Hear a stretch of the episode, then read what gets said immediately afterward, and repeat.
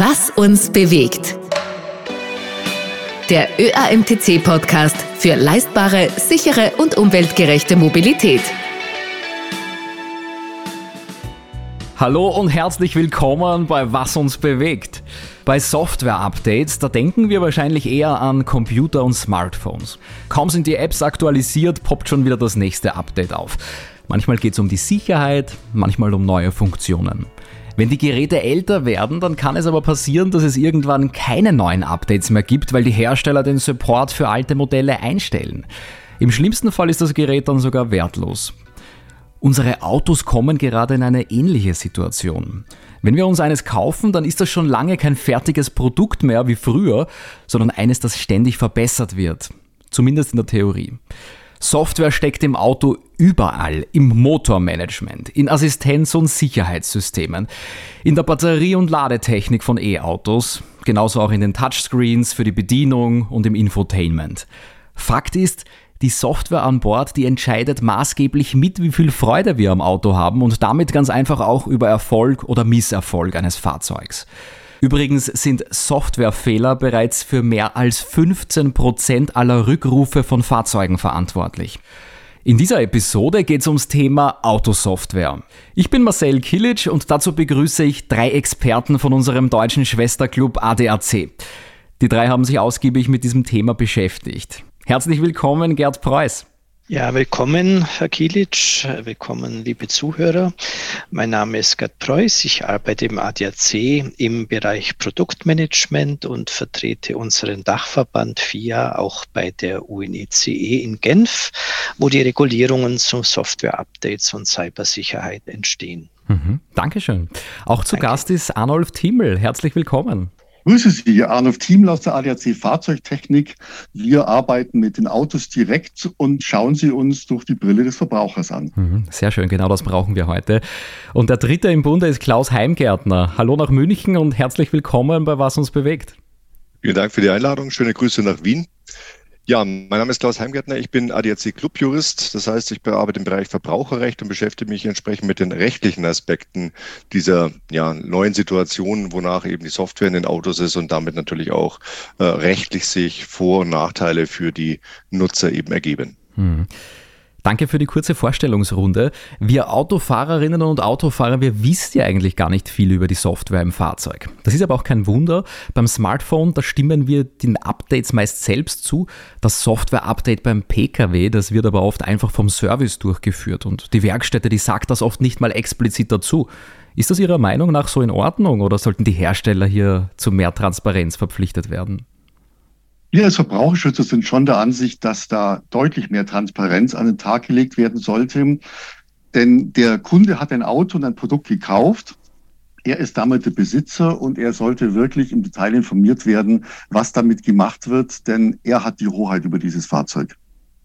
Hinzu kommt noch, dass natürlich, wenn ich ein Update erfahre und danach etwas nicht funktioniert an dem Fahrzeug, ich erhebliche Schwierigkeiten habe, eben herauszufinden, was sich jetzt ändert. War es eine zufällige Veränderung? Ist etwas kaputt gegangen oder ist es möglicherweise auf das Software-Update zurückzuführen?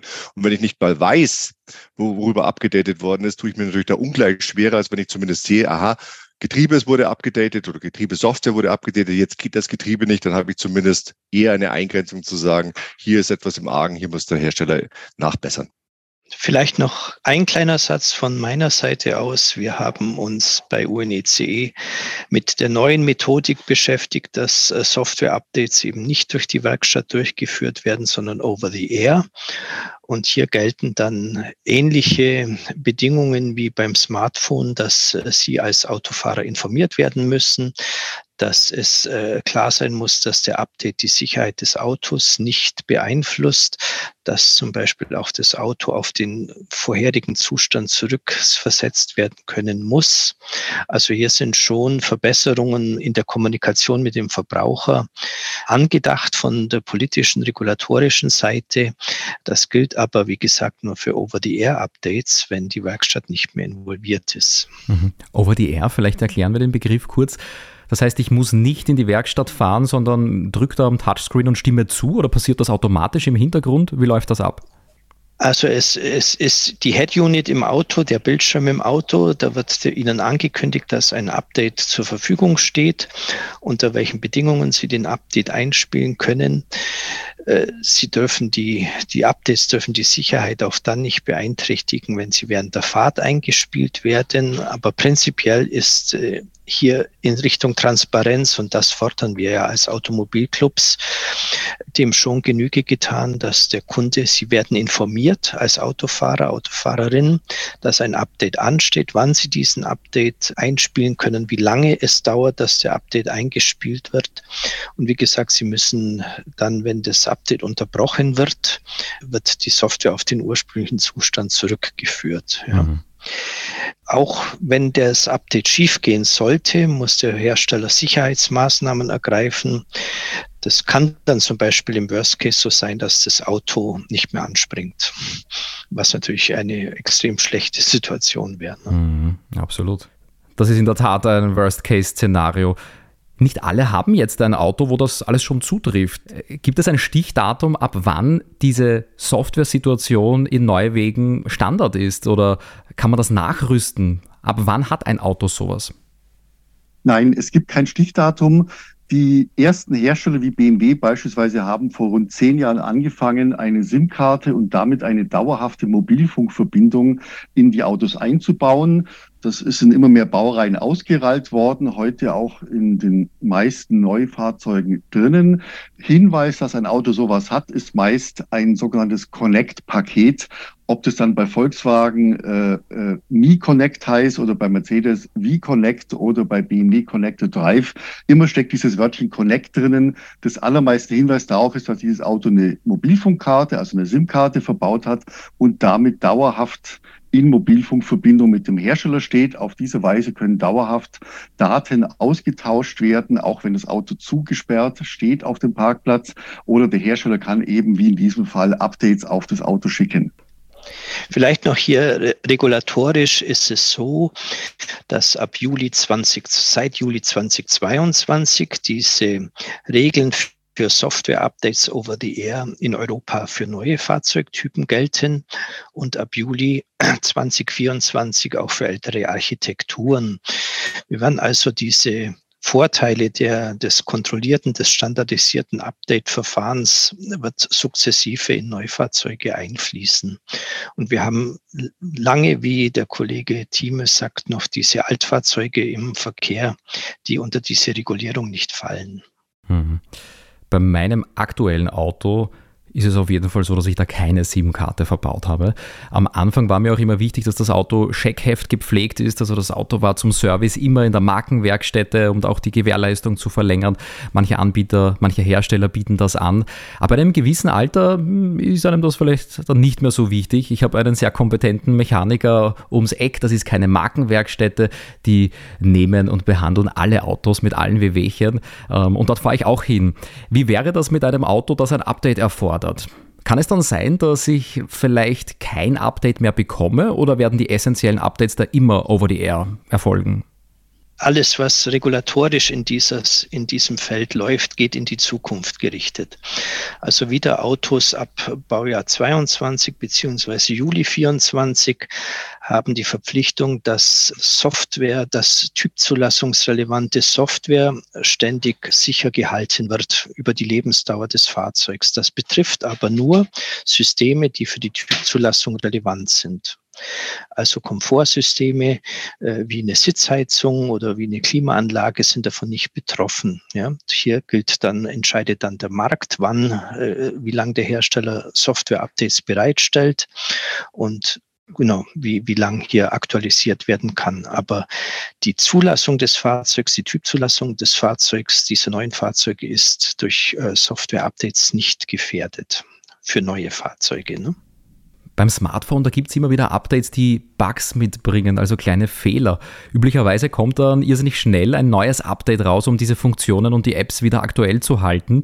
Das könnte jetzt beim Auto aber natürlich gefährlich werden. Also wenn mein nächster Servicetermin erst in einem Jahr ist oder ich das Update nicht gleich installiere, wie hoch ist die Gefahr da? Greift hier eine Art Produkthaftung? Nachdem ja hier zwischen dem Hersteller und dem Fahrzeugnutzer ein Vertragsverhältnis besteht, ähm, habe ich natürlich auch einen rechtlichen Schutz. Das heißt, wenn ein mangelhaftes Update aufgespielt wird, das dann zu einem Schaden führt an meinem Fahrzeug und nachweisbar ist, dass das eben auf dem Update beruht, dann ist der Hersteller hier in der Pflicht nachzubessern und gegebenenfalls auch Schadenersatz zu leisten. Das große Problem wird natürlich sein, den Nachweis zu führen, dass tatsächlich ein bestimmter Mangel auf ein fehlerhaftes Software-Update zurückzuführen ist. Mhm. Denn nach den bisherigen Vorschriften auch zur Produkthaftung ist in diesem Fall der Geschädigte voll beweispflichtig. Es gibt zwar dann gewisse Beweiserleichterungen, aber er ist beweispflichtig dafür, dass eben hier ein Software-Update für seinen Schaden verantwortlich ist. Mhm. Das heißt, die Software ist Teil des Kernprodukts. Das ist kein Add-on, das ist genauso ein Teil des Produkts wie der Motor es ist Produkthaftung, also im, Sinne von Produkthaftung ist es tatsächlich ein, ein, äh, ein Teil, das mit dazugehört im Rahmen des Kaufrechts natürlich nicht ohne weiteres, weil der, der Kauf findet ja in der Regel zumindest bis dato. Auch da können sich natürlich neue Wege ergeben. Der Kauf findet normalerweise mit dem Händler statt oder beim Autoverkäufer, aber nicht zwingend mit dem Hersteller. Bei Tesla ist das zum Beispiel anders. Bei Tesla ist das, wie Sie richtig sagen, ein Paket, da kriege ich alles in einem und insofern ist der Hersteller hier immer verantwortlich. Hm. Beim Autokauf im Autohaus aber fällt das ein bisschen auseinander. Zwar schuldet mir unter Umständen der Verkäufer hier auch Updates, aber die Wege, die da zu gehen sind, sind dann, je nachdem, wie auch das nationale Recht das umgesetzt hat, weil das Ganze auf EU-Recht beruht, die sind dann etwas unterschiedlich auch.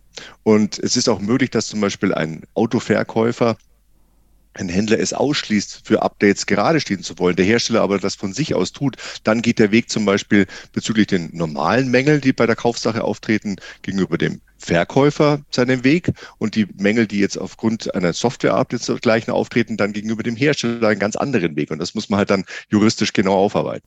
Mhm. Bin ich da als Konsument verpflichtet, dieses Update zu installieren? Also ich kenne das ähm, beim PC zum Beispiel. Da kommt ein neues Betriebssystem raus und da gibt es eigene Communities, ja meistens Menschen, die sich im IT-Bereich sehr gut auskennen, die sagen, ich installiere dieses Update noch nicht am ersten Tag, wo es rauskommt, sondern vielleicht erst später, wenn alle meine Apps und meine Softwareprodukte mit diesem neuen Betriebssystem schon arbeiten können. Bin ich hier beim Pkw verpflichtet, das sofort zu machen? Also ich sehe hier wieder zwei Klassen von Updates. Es gibt Updates, die für die Typzulassung des Fahrzeugs notwendig sind. Hier sind Sie verpflichtet, diese Updates einzuspielen, sonst kommen Sie durch die nächste Hauptuntersuchung nicht durch. Während der Hauptuntersuchung Pickerl, glaube ich, sagt man in Österreich, ne? genau. äh, äh, kann, der, kann der zuständige Ingenieur feststellen, ob die aktuelle Software auf dem Auto aufgespielt ist. Ja? Äh, und äh, dann hat es eben Konsequenzen, dass sie die nachträglich aufspielen müssen oder dass sie die, die, die weitere Fahrt nicht erlaubt ist. Das betrifft mhm. aber wieder nur typzulassungsrelevante Software. Und diese typzulassungsrelevante Software muss äh, im Vorfeld, vor sie freigegeben ist vom Fahrzeughersteller, muss sie durch die Typzulassungsstelle äh, freigegeben sein. Hier ist also eine Instanz zusätzlich im Spiel, die äh, die Software freigibt. Aber das ist dann wiederum nicht so, wenn jetzt zum Beispiel eine Landkarte aktualisiert wird oder äh, ein Radio oder wie gesagt, die, diese nicht typzulassungsrelevanten hm. Softwaren. Wie sieht es da mit der Sicherheit generell aus? Also ich meine jetzt mit der, der Sicherheit der Datenleitung. Ich glaube, jeder kennt das, wo man ja, schon fast im Supermarkt drin ist und sich nicht sicher ist, habe ich mein Auto zugesperrt und dann drehe ich um und, äh, und, und schaue nochmal, wenn es nicht keyless ist, wo, wo das Auto automatisch zusperrt, wie wir das früher kennen. Aber bietet diese Over-the-Air-Aktualisierung dann im schlimmsten Fall nicht auch potenziell Zugang für Hacker zum Beispiel? Nun, es gibt keine IT-sicheren, supersicheren Systeme, aber der Hersteller ist verpflichtet, über ein Cyber Security Management System, also eine Prozesskette darzustellen, dass er auf Angriffe vorbereitet ist, dass er auf Cyberangriffe reagieren kann. Das Auto sollte eigensicher sein, das heißt, das Auto sollte erkennen, ob autorisierte Software aufs Auto gespielt wird oder nicht das wird, äh, genau, es gibt hier, sei mal, eine neue Art von Regulierung, dass der Gesetzgeber nur Prozesse fordert vom Hersteller, die er einzuhalten hat, dass er Prozesse vorzeigen muss, dass er, dass er Maßnahmen äh, ergreifen kann, schnell ergreifen kann, wenn Angriffe stattfinden, dass er schnell darauf reagieren kann und das wieder über die Lebensdauer des Fahrzeugs. Es wird aber nicht beschrieben, welche Maßnahmen das im Detail sein müssen und wann ein Auto als IT-sicher gilt. Ja, das bleibt dem Hersteller überlassen. Hier gehen wir also ein bisschen in ein neues Feld rein, sei mal vorsichtig. Ja. Wenn wir die Updates auf unserem Laptop installieren, dann kann das mal vorkommen, dass wir das jetzt gleich machen müssen. Dann sitzen wir da vor diesem Ladebalken und das dauert und dauert und eigentlich haben wir es vielleicht eilig. Kann das auch beim Auto so passieren oder können wir da im meisten Fall dann schon losfahren und das Update wird dann im Hintergrund installiert, während ich bei der roten Ampel warte? Also in bestehenden Fahrzeugen kann es sein, dass Sie äh, Updates ins Auto gespielt bekommen, ohne dass Ihnen angezeigt, wie lange der Update dauert. Das war bei Volkswagen so, wo wir Rückmeldungen hatten aus dem Feld, dass es eine Dreiviertelstunde dauert und jemand mhm. wollte schnell in kleiner Pause das Update aufspielen.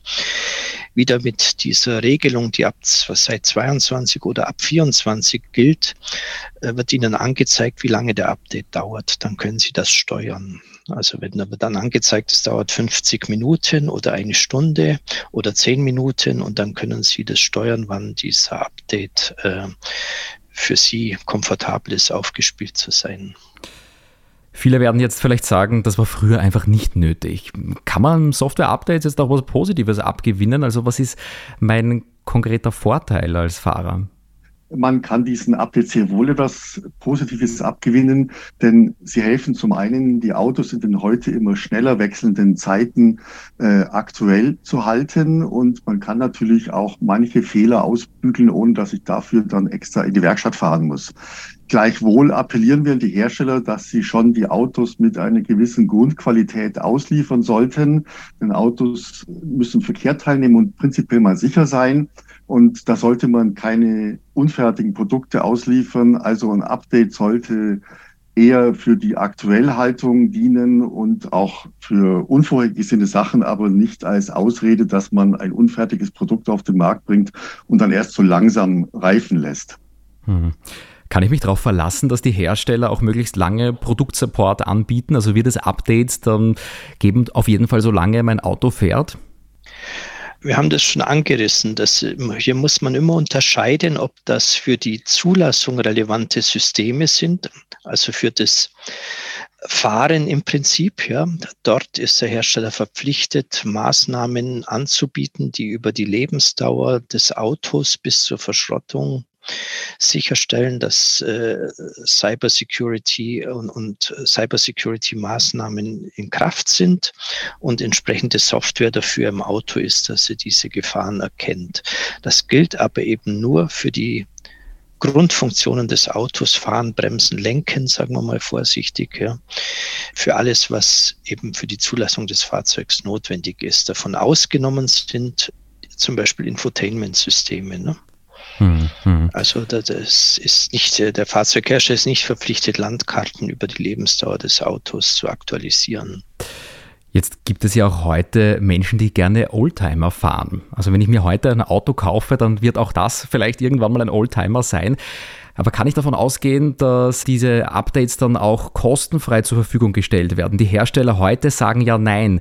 Aber wenn ein Auto irgendwann mal als Orchidee gilt, als, als, als, als extravagant, als Oldtimer, wird es diese, diese betriebsnotwendigen Updates dann auch noch kostenlos geben?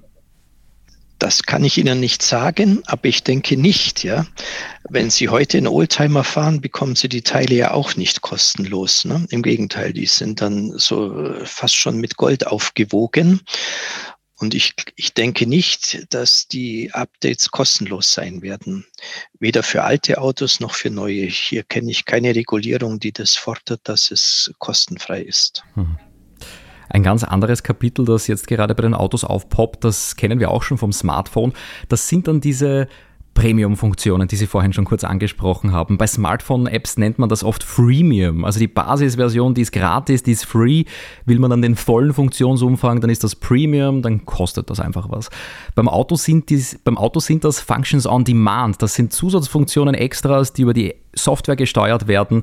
Da haben Sie schon angesprochen, äh, das Kartenmaterial, Live-Verkehrsinformationen. Das war früher bei Updates ein großes Thema ähm, für die eingebauten Navis. Heute wird bei vielen Marken aber die Hardware für die Funktionen schon ab Werk eingebaut. Also die Sitzheizung, Fernlicht, Einparkassistenten. Will man die dann aber nützen, dann muss man sie freischalten und das kostet. Also im Extrembeispiel bei minus 10 Grad Außentemperatur sitze ich auf einer Sitzheizung, einschalten kostet dann aber. Müssen wir uns daran in Zukunft gewöhnen an so eine Situation? Das kann durchaus sein, denn es gibt immer mehr Hersteller, die so verfahren. Man muss da fairerweise aber auch sagen, indem die Hersteller weniger Varianten bauen, sondern einfach sehr viele, sehr ähnliche Autos, sparen sie erstmal Geld und auch später bei der Ersatzteilbevorratung und so weiter kann man da Geld sparen, den Aufwand reduzieren. Dass ich dann für die Nutzung von gewissen Sachen erst hinterher Geld bezahle, äh, gehört nun mal leider dann zu den Prinzipien der Marktwirtschaft und ist an sich erstmal nicht zu kritisieren. Wichtig aus unserer Sicht dabei aber, dass die Preise vergleichbar denen bleiben, wenn ich so ein extra Werk kaufe. Das sollte auf keinen Fall merklich teurer sein und vor allem die Preisgestaltung muss ähm, muss transparent sein, dass ich wirklich schon vorher sehe, was mich das kostet. Vor allem dann, wenn es verschiedene Angebote gibt. Teilweise kann ich solche Functions on Demand nur für einen Monat kaufen oder für ein halbes Jahr oder für dauerhaft. Und da sollte ich wirklich ganz genau informiert werden, was das jeweils mich kostet. Hm. Also diese variable Abrechnung, die ist dann schon auch ein Thema, dass ich nach Einsatz bezahle. Also zum Beispiel, wenn ich sage, ich bin heute erkältet äh, und möchte mir die Sitzheizung gönnen, ähm, kann das vielleicht auch funktionieren, dass ich sage, das kostet mich heute x Euro, wenn ich äh, 100 Kilometer Sitzheizung haben möchte. Aber wenn ich im Dezember mal Strandurlaub mache, dann benötige ich dieses Feature nicht. Richtig, allerdings sind die Abrechnungszeiten meistens ein Monat lang ein halbes oder ein Jahr lang und dann dauerhaft. Also man muss sich da vorher schon überlegen, das jetzt gewissermaßen mal für einen Tag zu buchen, ist A nicht möglich und wäre auch sicherlich nicht sinnvoll. Hm.